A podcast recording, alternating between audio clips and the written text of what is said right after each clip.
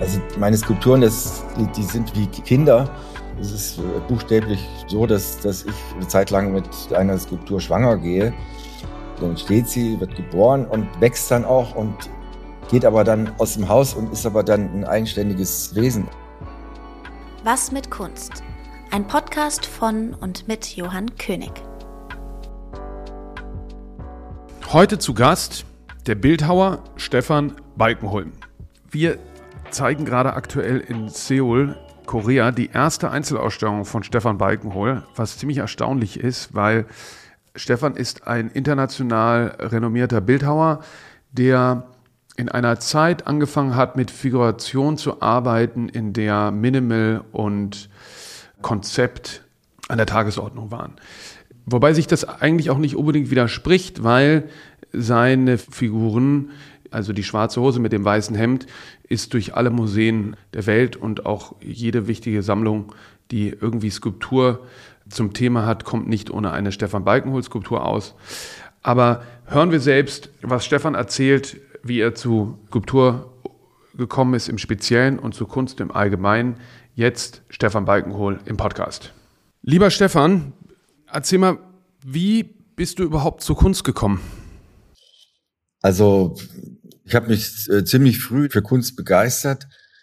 Ich habe ja meine Gymnasialzeit in Kassel verbracht und da findet ja bekanntlich äh, alle, damals waren es alle vier Jahre, inzwischen sind es alle fünf Jahre die Dokumenta statt. Und äh, wenn es gut geht, ja. Und die erste, die ich dann äh, bewusst gesehen habe, das war 1972 und das war schon ein prägendes Erlebnis damals. Mein sechs Jahre älterer Bruder, der hat auch in Kassel studiert damals und also Kunst studiert und hatte so einen Ferienjob an der Documenta. Der hat dann immer Kataloge verkauft und konnte mich dann immer umsonst äh, sozusagen in die Ausstellung, hat er mich dann da reingeschleust, so dass ich da eigentlich mit einem Freund zusammen meine ganzen Nachmittage verbracht habe und das war unser Spielplatz und also was mich, mich begeistert hat, war auch damals an der Documenta diese Freiheit und äh, große Bandbreite von Kunstwerken und äh, Künstlern. Es war ja diese die Dokumenta von Harald Seemann und der hatte ja also von äh, individuellen Mythologien über dann gab es die Besucherschule von äh, Watson Brock und natürlich die ganzen angesagten oder oder damals emerging Artists wie Ulrich Rückriem oder äh, Karl André und ich weiß nicht was und Palermo und also es war im Grunde alles da und diese Freiheit und Möglichkeit als Künstler sozusagen, dass man was in die Welt setzt, das hat mich sehr früh fasziniert. Interessant, also Dokumenta 572 von Harald Seemann. Der Kaspar hat damals das Mausmuseum da auch gemacht, ne, von Oldenburg, so zwischen Künstler, Kurator. Und ich glaube, mein Onkel Walter hatte schon den, den Buchladen. Das heißt, der hat da, dein, dein Bruder hat beim Walter schon gejobbt sozusagen. Das kann gut sein, ja. Lustig. Aus was für einem Haushalt kommst du? Was haben deine Eltern gemacht? Also mein Vater war drüber Studienrat und hat Deutsch, äh, Geschichte und Französisch unterrichtet. Und meine Mutter war Hausfrau, ja. Und dann hast du über die Dokumente quasi in dieses Fenster reingesehen, man kann auch quasi Kunst als Beruf machen.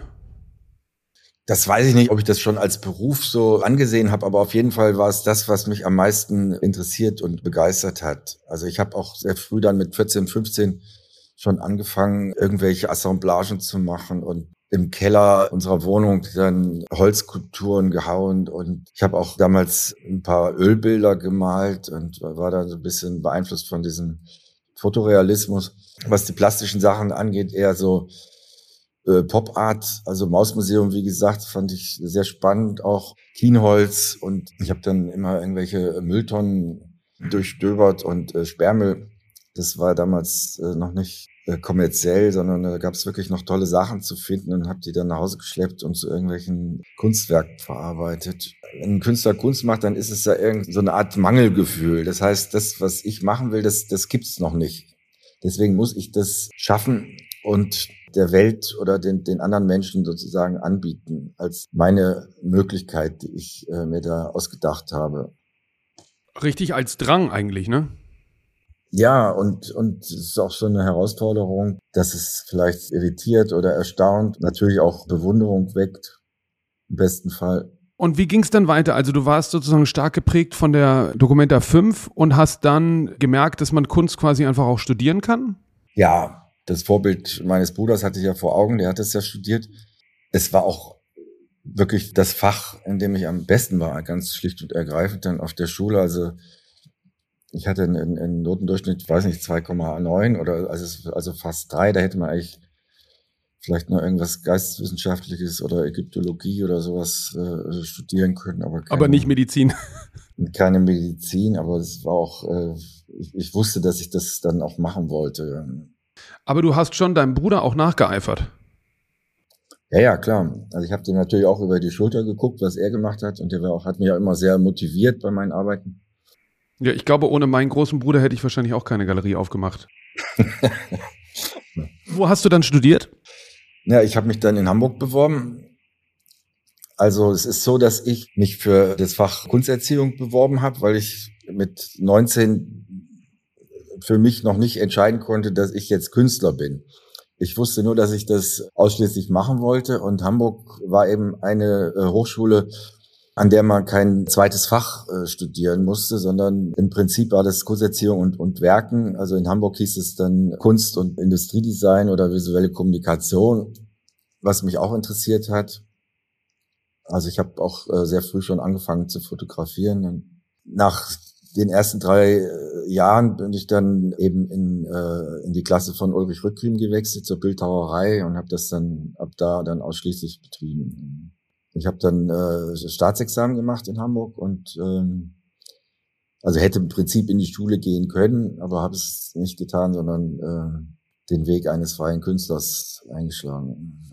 Und du hast vorhin schon erwähnt, du hast schon im Keller, im Elternhaus sozusagen auf, aus, auf Holz eingeschlagen und gebildhauert. Ich finde es ja immer so einen interessanten Punkt bei werdenden Künstlerinnen, wann sich sozusagen die Sprache entwickelt und man merkt, da entsteht sozusagen was eigenes, weil das ist ja erstmal der schwierigste Schritt, das hinzubekommen, weil dann fängt ja auch irgendwie die Arbeit erst an, aber das muss erstmal erreicht sein.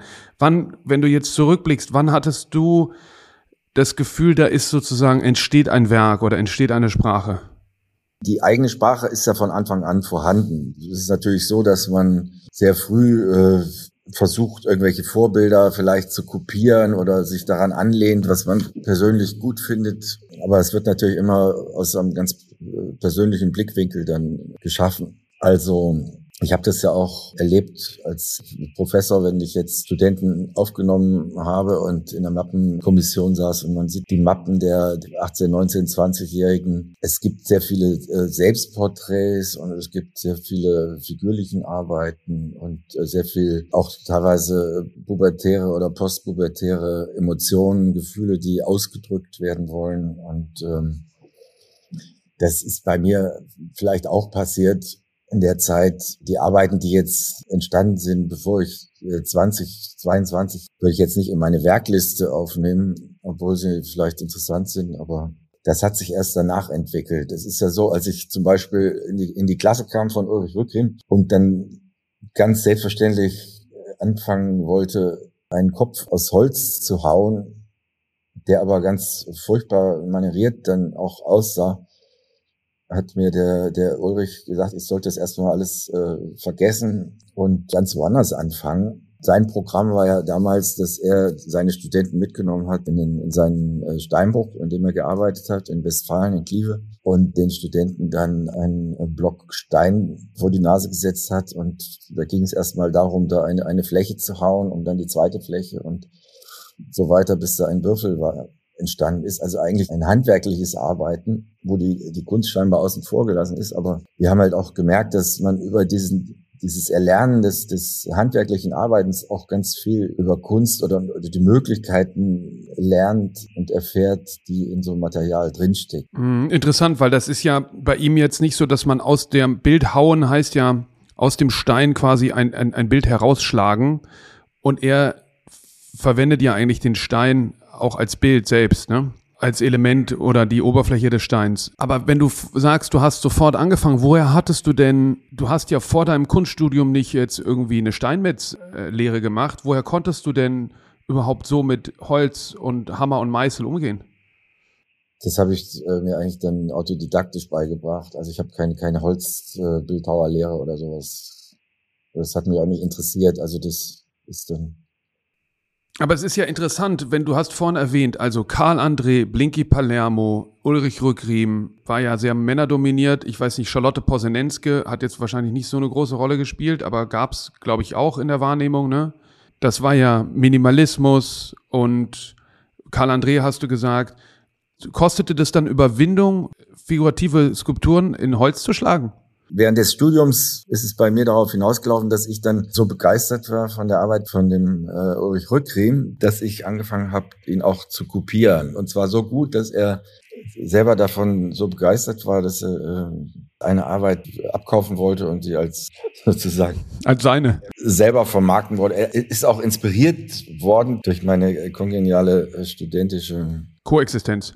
Naja, und äh, also ich habe ja auch anschließend nochmal äh, ein, zwei Jahre für ihn als Assistent gearbeitet und ich habe mir halt die Frage gestellt, wieso ist das passiert, dass irgendwann im 20. Jahrhundert die, die Figur mehr oder weniger aus, aus der Kunst verschwunden ist und das Menschenbild.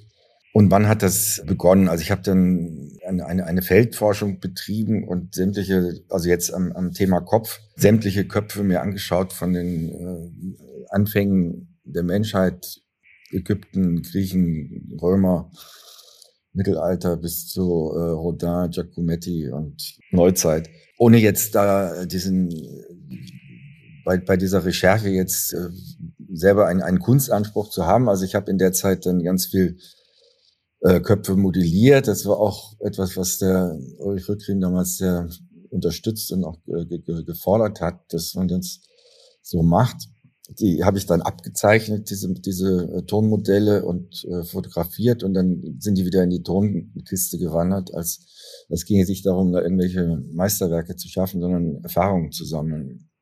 Und das war unglaublich hilfreich.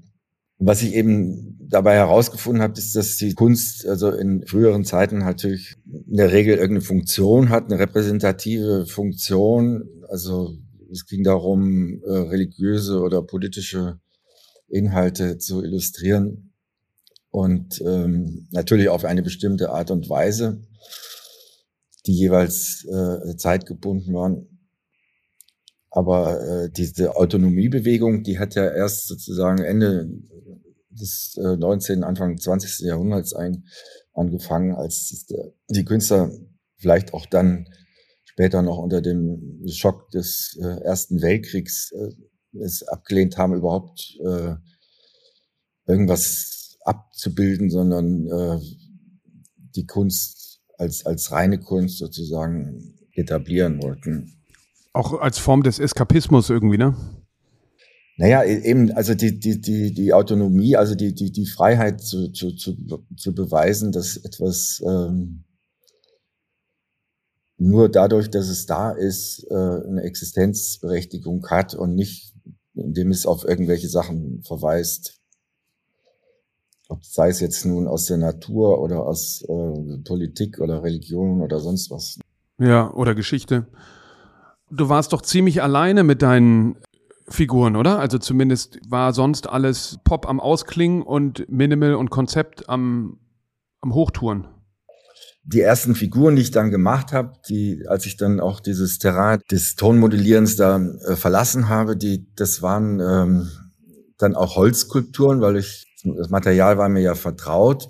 Es ging mir darum, dann mit mit den mit den einfachsten Mitteln, die mir zur Verfügung stehen und auch ohne über einen anderen äh, Produktionsprozess wie Abformen oder Gießen oder so äh, zu gehen, was wir bei Ton äh, gebraucht hätte zu einem Resultat zu kommen. Und das ist eben mit dem, mit dem Holz möglich. Das heißt, ich, ich stelle einen Stamm oder einen Klotz in mein Atelier und bearbeite den so lange, bis äh, ich denke, dass es gut ist. Und dann kam mir das ganz selbstverständlich vor, ihn auch zu bemalen. Das war auch eine intuitive Entscheidung. Ich wollte aber, dass die Figuren jetzt nichts erzählen in dem Sinne, sondern eine Offenheit im Ausdruck haben, der eigentlich ganz viele Emotions- oder, oder äh, Zustände evoziert beim Betrachter. Dass ich grundsätzlich mit Holz oder figurativ gearbeitet habe, das war allerdings in der Zeit, besonders auch an der, an der Akademie in Hamburg, also eher verpönt. Also sicher gab es da auch die neuen Wilden, also äh, Kippenberger, Ölen und Büttner, die haben ja auch, die waren ja auch in Hamburg damals und die haben das in der Malerei natürlich schon äh, geöffnet, so dieses Terrain. Aber in, in der Skulptur war es eigentlich nicht angesagt. Also es war eine Schublade, die man eigentlich nicht mehr aufmachen sollte. Wobei die natürlich oft auch ganz konkrete Bezüge hat, ne? die man heute zum Teil gar nicht mehr so einfach äh, entziffern kann, aber wo es dann um irgendwelche Schlagabtäusche ging mit der Mülheimer Freiheit oder um irgendwelche zeitbezogenen Themen. Hin und wieder gibt es irgendwie Bezüge in die, in die Kunstgeschichte oder auch in die Architekturgeschichte, aber jetzt zum Beispiel, ich kann äh, mich, äh, ein sehr prägendes Kindheitserlebnis von mir war die Eröffnung vom Museum für moderne Kunst in, in Frankfurt, in diesem total abgefahrenen 80er Jahre Hans Hollein Entwurf.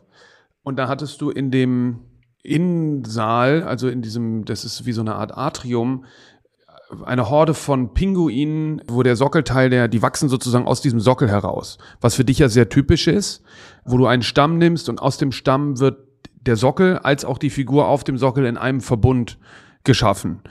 Die sind ja quasi einfach Skulptur. Das ist jetzt ja keine Narrative, oder?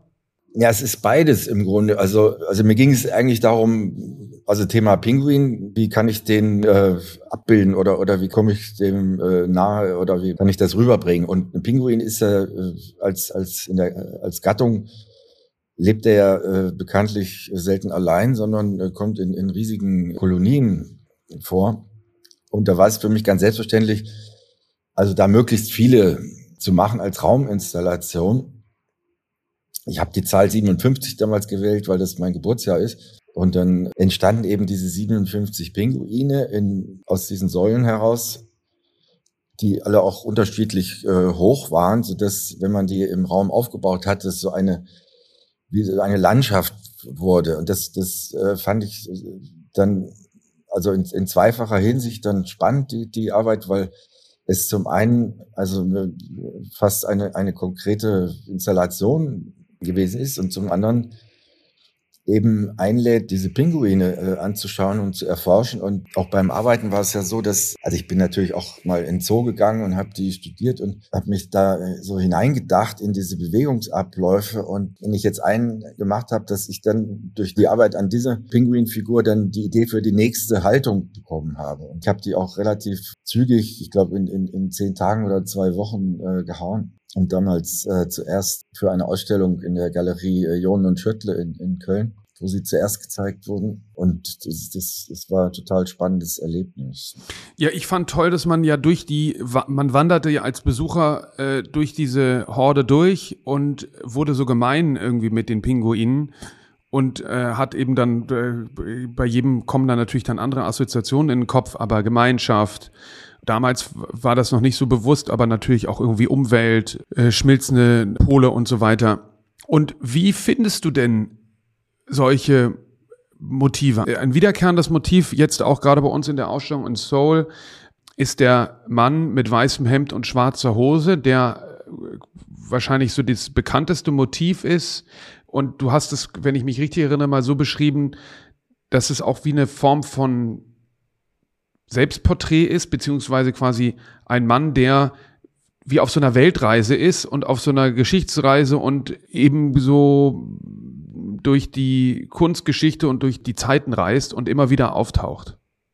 Ja, also Selbstporträt würde ich es nicht nennen, aber es ist äh, vielleicht so, so ein alter Ego. Das ist äh, also wie so ein, so ein Stellvertreter, nicht nur meiner selbst, sondern auch des Betrachters. Also das ist etwas, also so eine Mischung zwischen äh, Projektionsfläche und Spiegel. Also dass man zum einen etwas hineinprojiziert, zum anderen sich selbst vielleicht als Betrachter und das ist auch genderübergreifend so, dass sich Frauen in, so einen Mann hineinversetzen können. Also das ist mir jedenfalls so äh, zugetragen worden. Das ist irgendwann so entstanden, das mit der weißen Hemd, schwarzer Hose, weil das so sozial übergreifend und äh, äh, auch ähm, fernab von irgendwelchen modischen Zeiterscheinungen etwas ist, was ähm, so einen Gültigkeitsanspruch hat. Also jeder hat mal irgendwann äh, ein weißes Hemd, eine schwarze Hose an, egal welcher Schicht er angehört. Und also jede Figur hat einen eigenen Ausdruck, einen eigenen Charakter.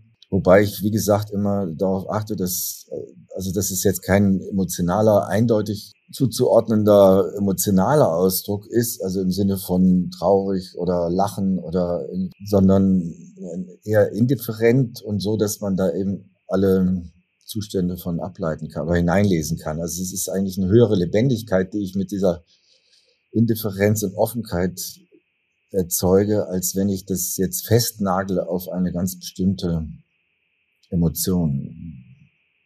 Aber man kann natürlich auch keinen machen, der keinen Ausdruck hat. Also wenn ich einen mache, der einfach nur so dasteht, dann hat er natürlich auch eben den Ausdruck, dass er einfach nur so dasteht. Ich würde sagen, die haben schon immer eine gewisse Ernsthaftigkeit. Ja, aber es gibt auch, einer meiner Galeristen hat das mal äh, so bemerkt anlässlich einer Frauenskulptur, dass er sagte, also man hätte da früher ein Wunder dran festgemacht, weil manchmal ist es, äh, würde es einem vorkommen, dass sie ernst guckt und im nächsten Moment würde sie wieder lächeln. Mhm. Also dieses, mhm. dieses Flimmern das ist halt auch abhängig von der eigenen Verfassung des Betrachters, wann und wie er sie anguckt und, und in welchem Licht sie steht. Und, und Klar, das ist ja das Phänomen bei der Mona Lisa auch, ne? Dass immer die, die eigene Stimmung zurückspiegelt.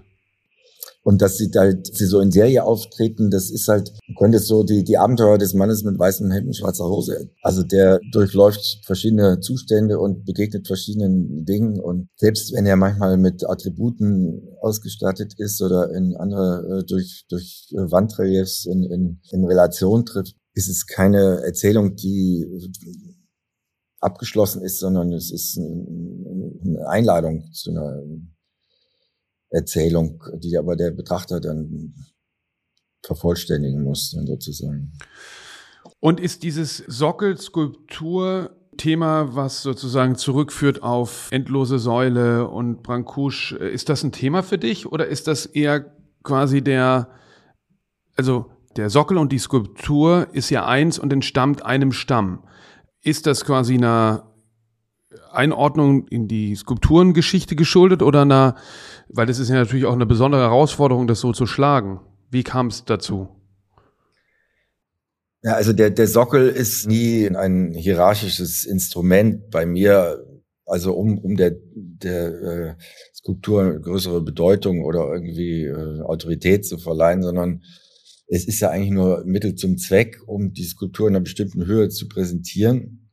Und es hat sich eigentlich ganz selbstverständlich so ergeben, dass ich bei diesen Säulenfiguren, wie ich die nenne, dass ich da unten den, den Sockel, also dass ich die aus der Figur heraus, die Figur aus, aus, aus dieser äh, Säule herausschlage, weil es wäre viel komplizierter, den zu hauen, wenn ich sie jetzt absägen würde und dann einzeln behauen würde. Ich wüsste gar nicht, wie ich die teilweise einspannen müsste, damit die nicht zerbrechen beim, beim Produktionsprozess.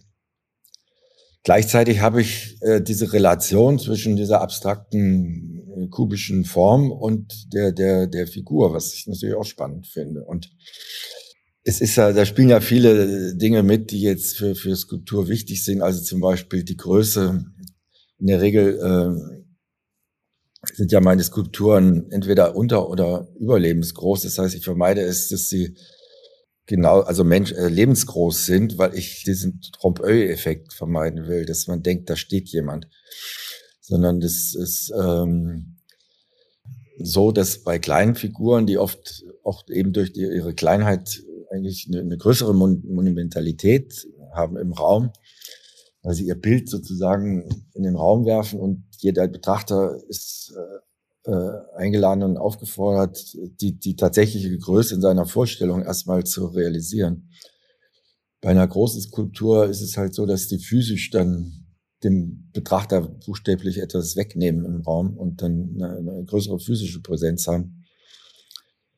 Aber äh, da gibt's ja auch dieses äh, schöne äh, Ding da von äh, äh Michael Ende, der mit, äh, mit den Scheinriesen, Tutor, das ist etwas, was man dann besonders bei Skulpturen im öffentlichen Raum äh, beobachtet, dass die äh, in der Ferne dann groß aussehen oder umgekehrt und dann in der Nähe kleiner und mm, mm. Also das ja, das ist interessant.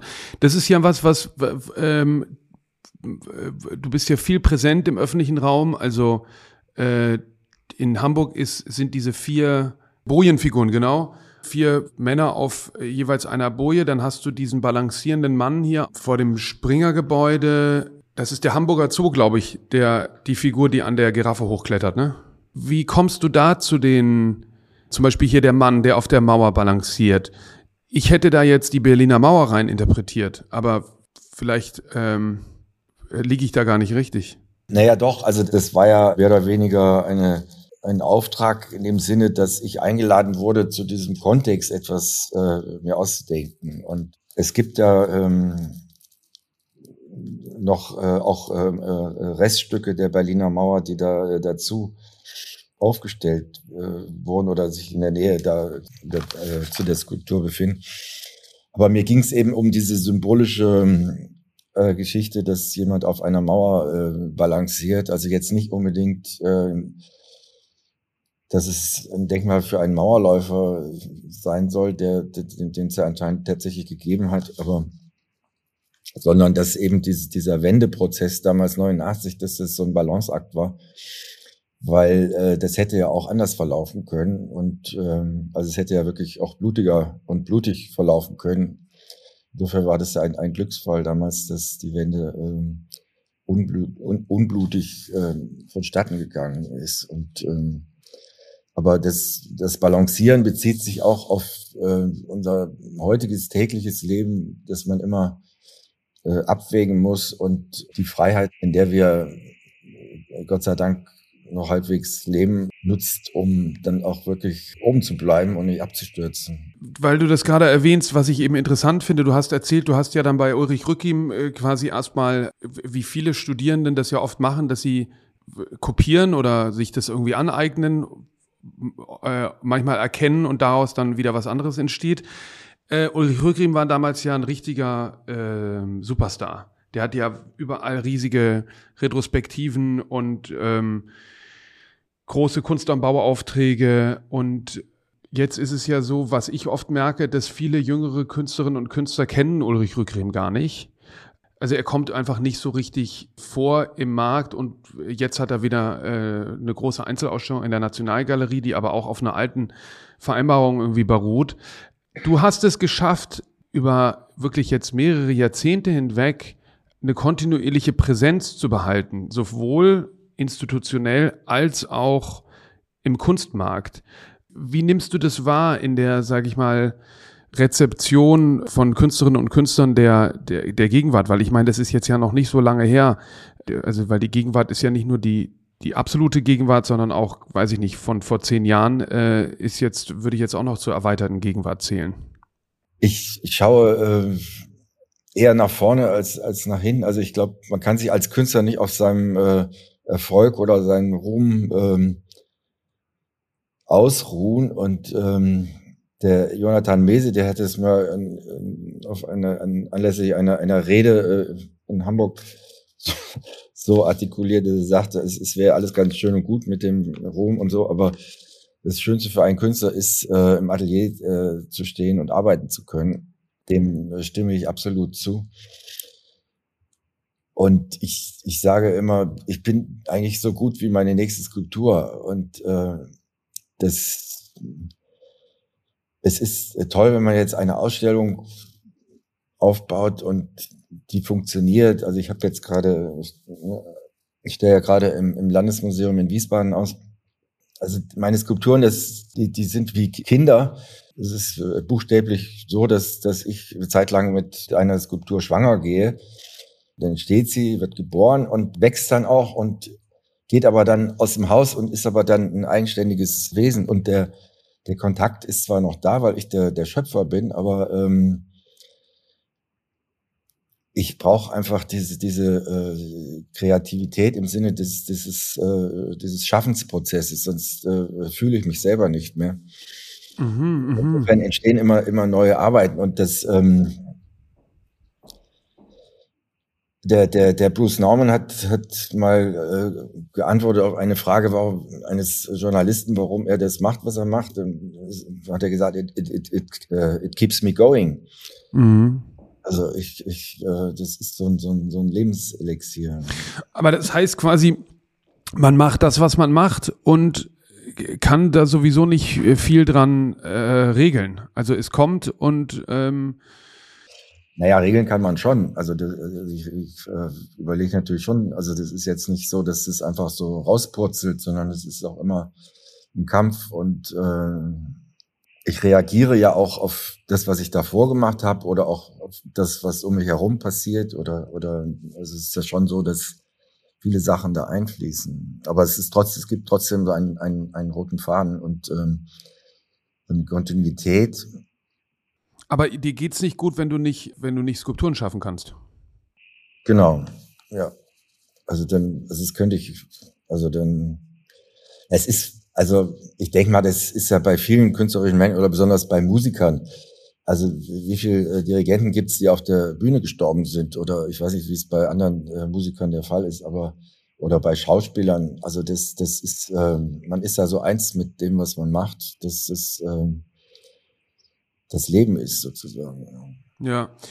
Und wenn du so Auftragsarbeiten oder Wettbewerbe machst, oder auch neue Skulpturen. Das letzte Mal, als ich dich im Atelier besucht habe, waren während der Dokumenta waren da Affen mit, mit Musikern zusammen. Wie, wie kommen dann so neue Elemente dazu? Oder ich glaube, dass dieses, eine meiner Lieblingsskulpturen ist dieser Mann, der so ein Hochhaus trägt. Das, glaube ich, war auch ein Kunst am Bau-Projekt. Wie kommst du zu, zu, zu, neuen Motiven? Also der Mann mit dem Hochhaus, das war ja auch ein, ein, äh, ein, ein eine Außenskulptur, es war, äh, da bin ich äh, einer Einladung aus äh, Toronto gefolgt, die äh, eine Skulptur vor ihrem Hochhaus haben wollten. Und es ist ja, äh, also in, in der Beziehung kann man ganz viel äh, auch von Kindern lernen, wie, wie die mit Wirklichkeit umgehen und die äh, transportieren in ihre bildnerische Welten. Dieses spielerische Moment, dass ich halt überlege, der, der, der Mensch, der, der kommt irgendwo hin und fängt an zu bauen und in dem Fall fängt er halt an, ein Hochhaus zu bauen und er trägt das ganz selbstverständlich in der Hand, so wie ähm, meinetwegen gibt es natürlich auch eine Parallele dann zu vielleicht zu heiligen Figuren, also von der heiligen äh, Elisabeth, die dann äh, äh, eine Kirche in der Hand hält oder so. Also das äh, könnte man natürlich auch noch überlegen, dass da in meinem visuellen Gedächtnis äh, Dinge gespeichert sind, die dann auf einmal wieder auftauchen. Du hast ja auch einiges in Kirchen gemacht. Ist das quasi, weil die Kirche auch kunsthistorisch äh, so eine große Rolle einnimmt, oder bist du auch ein, ein gläubiger äh, Mensch? Na, ich bin katholisch aufgewachsen und das, das kriegt man wahrscheinlich nicht mehr weg. Und das ist natürlich so eine kulturelle, so ein, so ein kultureller Hintergrund, der natürlich auch mit, mit Bildern äh, zusammengeht. Und ähm, aber mich hat von, von Kind auf dann interessiert, dass ähm, diese heiligen Figuren, die man in, der, in, den, in den Kirchen sieht, dass es zum einen natürlich äh, Figuren sind, die jetzt auf äh, jemand verweisen, ob das jetzt der heilige Antonius oder die heilige Teresa ist oder sonst was. Aber gleichzeitig sind es ja auch wie Selbstporträts oder, oder Zeugnisse aus einer bestimmten Zeit des Künstlers und des Künstlers in seiner Zeit. Und das fand ich immer spannend, dieses Flimmern zwischen sakral und profan. Und äh, das ist übrigens auch ein, ein, ein Aspekt, den Rudi Fuchs in einem äh, Aufsatz, äh, ich weiß nicht, ob das ähm, anlässlich der Ausstellung Skulpturprojekte in Münster 77 im Katalog war oder auf der Dokumenta 72. Auf jeden Fall ähm, verweist er eben darauf, dass ähm, im Vergleich jetzt äh, Pietat zu, zu einer Arbeit von, von Rückriem, dass die halt äh, sakral konnotiert ist, aber natürlich nebenher auch ein Kunstwerk sein kann. Und äh, oder, oder jetzt ein, und, und im Gegensatz dazu eine, eine Arbeit von Karl André keine Bedeutung in diese Richtung hat, aber den Menschen thematisiert oder sagen wir mal den Menschen, der jetzt dieses Kunsterlebnis hat, mit Karl André äh, auffordert, damit umzugehen und sich selbst und den Raum, in dem sich das befindet, zu verstehen. Und die, diese, diese Zweischneidigkeit, die finde ich, äh, aber besonders spannend, eben, also was meine Arbeit angeht, dass ich Dinge ähm, thematisieren kann oder berühren kann und trotzdem eine, eine Offenheit mir bewahre. Du hattest bei uns in der großen Ausstellung hier in Berlin an die Altarwand so eine Art Mickey Mouse, aber mit Erwachsenengesicht und irgendwie natürlich auch erinnernd an, also mich hat die, diese, diese schwarzen Ohren und dieses Gesicht auch natürlich so ein bisschen an diesen klassischen Mann von dir erinnert. Wie kamst du zu der Arbeit? Die hast du ja extra, die ist, glaube ich, für den Raum entstanden, oder?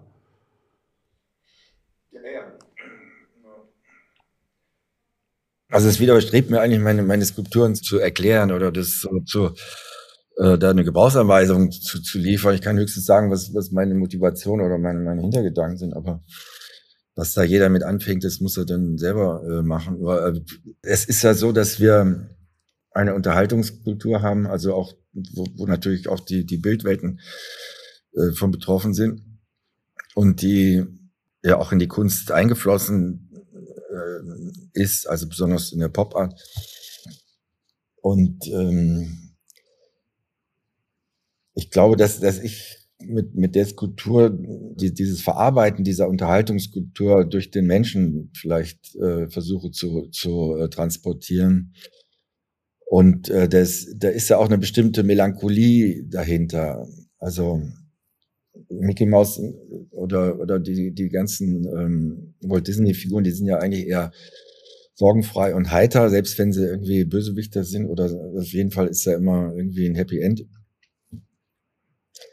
Aber ähm, es geht ja um, um, die, die, die, um die menschliche Existenz im, im, im Großen und Ganzen. Und das sieht man ja auch bei Clowns, dass die äh, mit all ihrer Komik auch eine, eine sehr äh, melancholische Seite haben können oder sogar eine traurige. Also man kann natürlich da auch eine Kritik dahinter sehen im Sinne von äh, Neil Postman, wir amüsieren uns zu Tode oder ich weiß nicht was.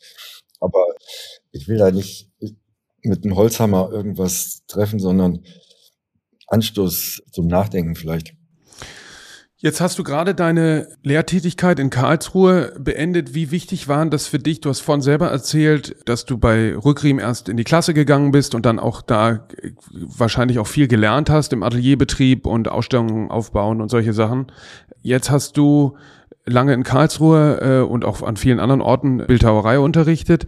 War das wichtig für die, für deine eigene Arbeit? Kommen da Inspirationen? Ist da wichtig, sozusagen mit den jungen werdenden Künstlerinnen und Künstlern irgendwie im Austausch zu sein? Naja, bestenfalls ist es ja eine, eine, eine äh, Win-Win-Situation. Also das, äh, also für mich war es selbstverständlich, das zu machen, weil, weil ich das selber genossen habe zu studieren und sehr viel gelernt habe im Studium und äh, ausprobiert habe. Und es ist eigentlich eine ganz großartige Zeit im Kunststudium oder vielleicht auch jedes Studium, weil, weil man halt auf, äh, also aufnahmefähig ist und wissbegierig und äh, Dinge ausprobiert und sich selbst erforscht und versucht, Grenzen zu überschreiten oder kennenzulernen. Und ich fand es eben ganz selbstverständlich, dass ich meine Erfahrungen dann auch weitergebe und in Austausch trete mit, mit jungen Talenten. Aber Kunst kann man in dem Sinne nicht äh, lehren oder lernen, dass man sagt, hier so geht's und wenn das dann gemacht wird, dann haben die äh, das äh, verstanden, sondern es, es ist ja eine